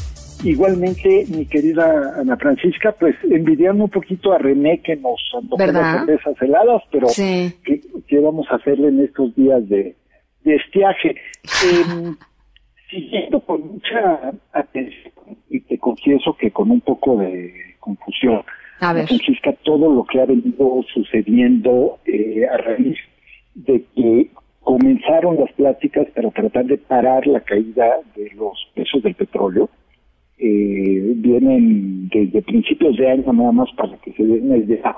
Nuestro auditorio han caído casi 60% los precios del petróleo, por supuesto, eh, más allá de que países productores como México, otros tengan coberturas, es un impacto dramático para la industria, eh, pone en riesgo a muchas compañías, pone en riesgo Claro. a muchos sectores, a muchos, Claro. productores, eh, y bueno, eh, todo parecía indicar que entre ayer y hoy, ayer reunión de, del grupo de lo que se llama OP, este, OPEP Plus, es decir, la, la Organización de Países Productores de Petróleo con algunos países observadores ubicados como México que no son miembros formales y hoy el G20 en donde se reunieron de manera extraordinaria los ministros de energía del G20 pues ese, ese grupo, además como recordatorio de nuevo al auditorio, en el que participó recientemente el presidente López Obrador con un mensaje eh, por video, eh, porque es una reunión virtual, como ya son todas ahora, eh, pues parecía que le iba a dar un poquito de estabilidad a los, a los mercados petroleros, a los precios, pero pues lo único que ha generado es incertidumbre, confusión, creo que bastante molestia en muchos eh, lugares y la duda acerca de si eh, lo que está en juego aquí, eh, que es el futuro de, de, corto y mediano plazo de la industria energética, de la industria petrolera, lo tienen claro algunos políticos como Trump que están apostando más a anotarse un punto rápido para encaminado a su intento de reelección, o de políticos en México, pienso en, por supuesto, en el presidente de la República y en la secretaria de Energía, que tienen a lo mejor una idea eh, un poco anticuada de cómo funcionan los mercados de energía y de qué papel le corresponde a México en ese momento de jugar cuando son no los compradores los que se están poniendo de acuerdo, sino los vendedores, de los cuales formamos parte.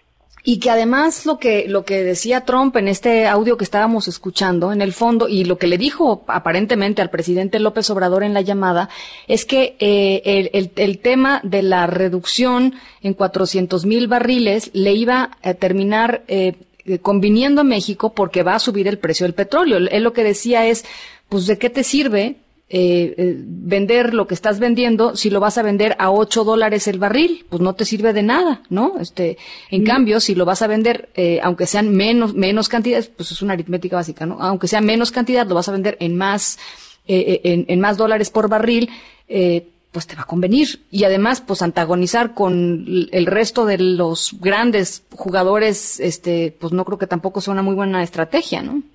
Ya, se confuso. Porque no, no puede entender. No, se nos está, ¿saben qué? Vamos a recuperar la, la comunicación con, con Gabriel Guerra. Está, está, escuchamos que estaba mal la comunicación.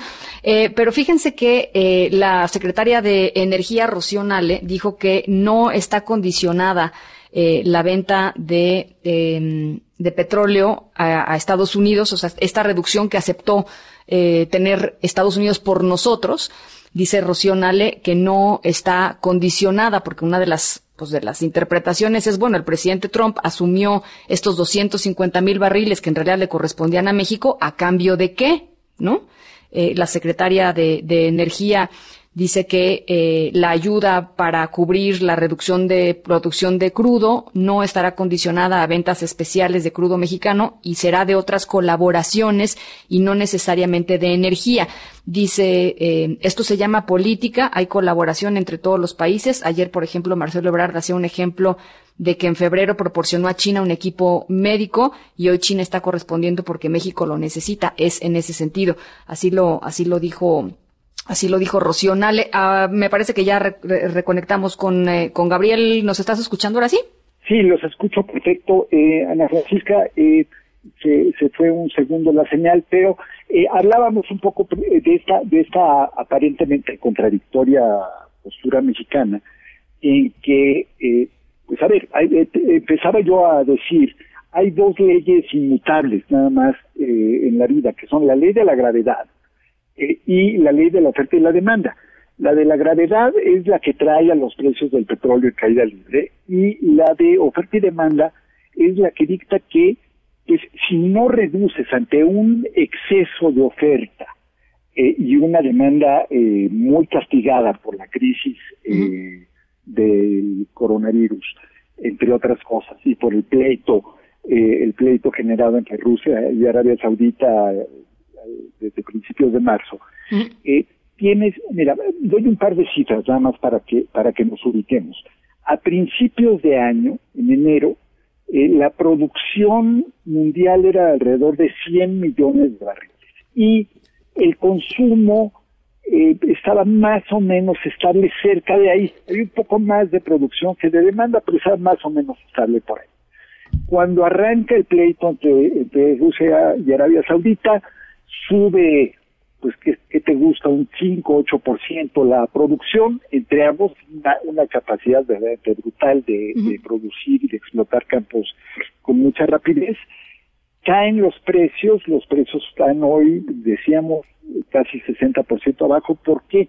Porque la demanda mundial ha caído entre enero y estos primeros días de abril alrededor de 35% y sigue cayendo. No hay ningún indicio de que se vaya a recuperar pronto.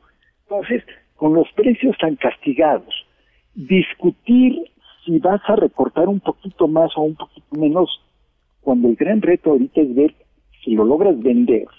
Y además, cuando el costo de producción de México es de los más altos de los países, de los grandes productores de petróleo del sí, mundo. o sea, no es eficiente, no es eficiente. Es, eh, eh, Pemex históricamente esto no, para que no empiecen luego a decir que si esto es un tema de la 4T no. No, no, no, no, no. Pemex es muy ineficiente desde hace mucho tiempo, sí. Desde hace, desde hace muchísimos años México tiene costos altísimos de producción y hay muchos factores, ¿no? No, no vale la pena ahorita detenernos en eso. Bueno, ¿qué haces cuando están, eh, cuando estás en esa circunstancia? Te puedes sumar a un consenso de productores, porque insisto, esto no fue un caso, porque he, leído muchos argumentos que apelan a la soberanía y que dicen que esta vez México no se hincó ante los poderosos. Creo que lo están leyendo al revés, con todo respeto. Si fuera una reunión de compradores que buscan presionar al vendedor para obligarlo a vender más barato, de acuerdo. Es una reunión de productores claro. en la que todos están buscando lo mismo, que es salvar los precios. Entonces, México no jala, pero no solamente no jala, sino que además retrasa durante horas la reunión, porque si tú dijeras, bueno, negociamos duro, pero al final nos salimos con la nuestra, no, no logra detener el acuerdo, retrasa cinco o siete horas la reunión y hay de nuevo, eh, en, otra variante que me cuesta trabajo entender, me dicen, ay, pues qué bueno que les mostró a los machos de la OPEP, eh, Rocío bueno, eh, ese fue por ahí un tuit ahí medio perdido de una reportera que mm, no, supongo no conocía demasiado no el tema el tema energético y nada más vio a una mujer, ¿no? Este, pero que han replicado muchos.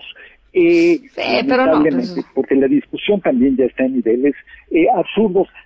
y al, pero al final del día, ¿dónde terminamos? Esta es la parte que me preocupa. Terminamos con una un ofrecimiento de ayuda de Donald Trump que es bastante, pues digamos, esotérico, porque el presidente de Estados Unidos no tiene, hasta donde yo sé, la capacidad, a menos que recurra a, a legislación de emergencia o de, situación de guerra, eh, para ordenar que productores privados, que son todos en Estados Unidos, reduzcan su producción. Entonces, el argumento de Trump es, Estados Unidos va a reducir su producción porque, como está tan bajo el precio, muchos están dejando de producir. Bueno, ese no es un compromiso formal de recorte. Y lo que más me asusta es que diga, ya nos lo pagará México en su momento. Eso está terrible. Y eso está terrible porque, a ver, este, de las personas a las que yo no quisiera deberles nunca nada, este, sin duda, este, Donald Trump está hasta arriba en la lista. Totalmente.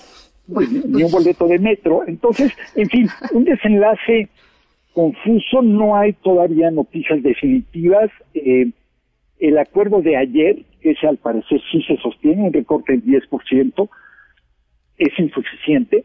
Ah, ahí están los precios del petróleo entre ayer y hoy. Eh, subieron 8 o 9 dólares ante la expectativa del, eh, del acuerdo y después cayeron 15, 20 dólares, o sea, en términos netos están muy por debajo hoy que ayer.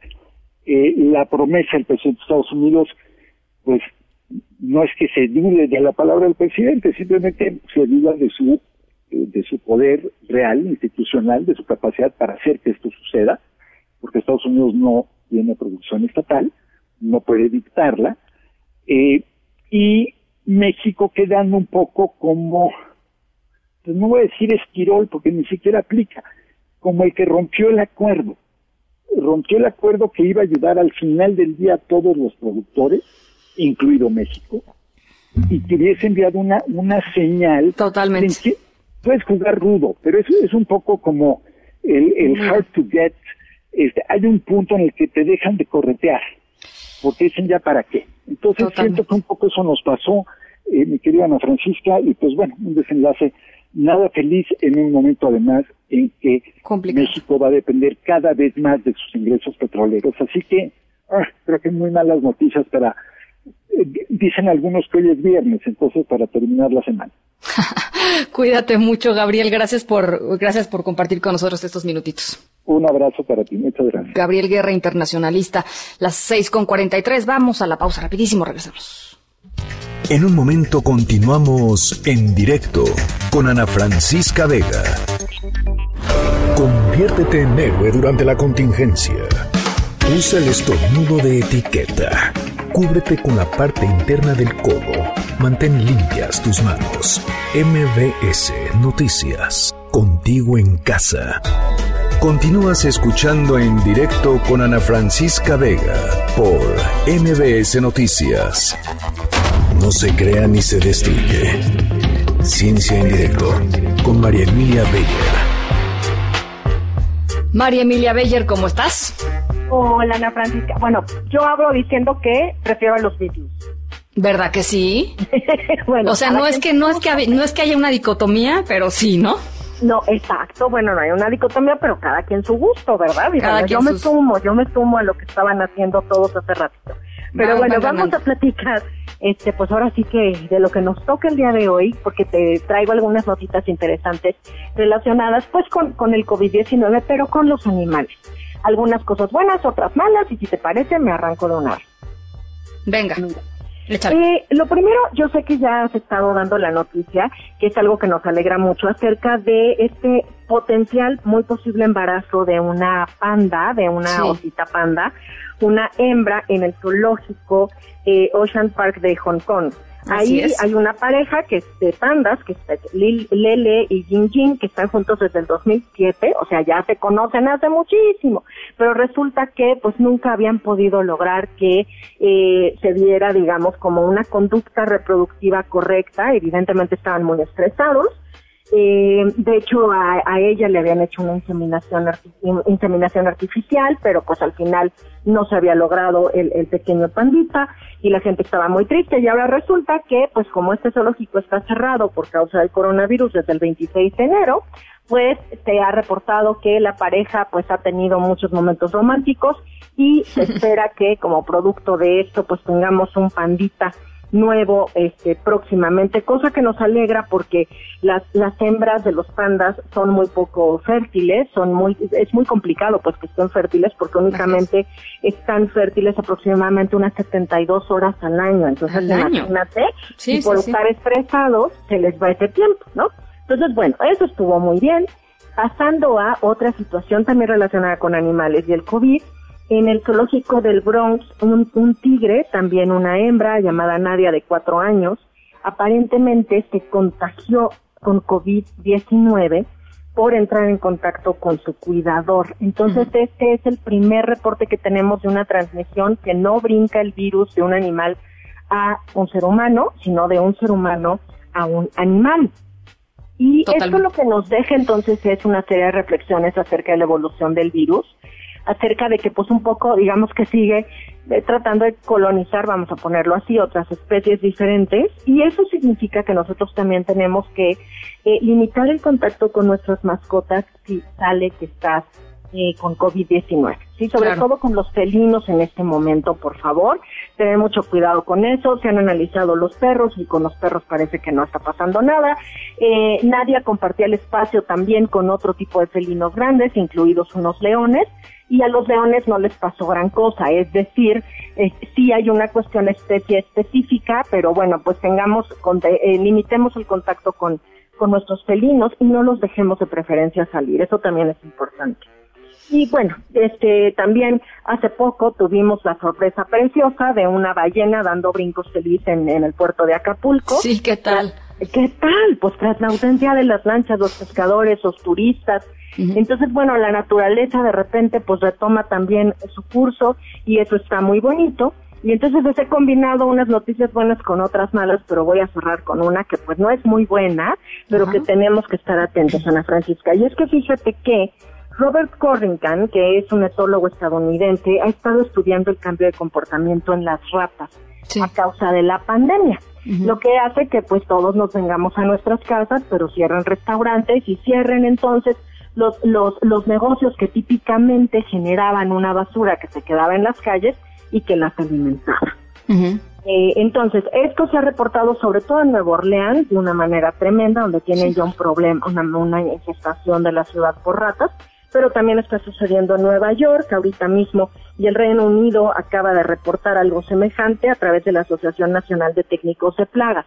No es que haya más, es que ahora ya no están confinadas y no tienen sus comportamientos típicos, van a estar buscando comida y esto quiere decir, para efectos prácticos para todos nosotros, que seguramente no queremos invitar a las ratas a la casa y por lo tanto necesitamos, imagínate, sellar, si tenemos grietas y agujeros que estén cerca de los cimientos de la casa, por favor sellarlos. No dejar comida ni alimentos de mascotas, porque a veces dejas ahí la comidita del perrito, del gato toda la noche. No, por favor, levántenla, guárdenla en bolsas selladas o de preferencia en, en, cosas de plástico que no que no permitan que el aroma salga porque tienen muy buen olfato y detectan la comida y pues las áreas ordenadas y limpias. Si tienes un espacio lleno de cajas de cartón y demás, pues, van a estar felices de hacer ahí una madriguera. Entonces, bueno, la Francisca puede cerrar un poco esta colaboración pidiendo que tengamos cuidado porque pues se van a estar moviendo estas poblaciones de roedores. Bueno, pues ahí está, qué buen, qué buena, qué buena información, qué buen tip, eh, sobre todo en este contexto, eh, María Emilia. Te agradezco mucho, te mando un abrazo, este, y, ojalá nos lo podamos dar pronto, en algún momento. Si no, de todas maneras va para allá. Claro que sí, igualmente para ustedes, un abrazo y cuídense mucho. Hasta luego. gracias, María Emilia Beyer, directora de Universum Museo de la Ciencia. A las seis con cincuenta, vamos a la pausa, regresamos con el fin del momento sonoro. En un momento continuamos en directo con Ana Francisca Vega. Continúas escuchando en directo con Ana Francisca Vega por NBS Noticias.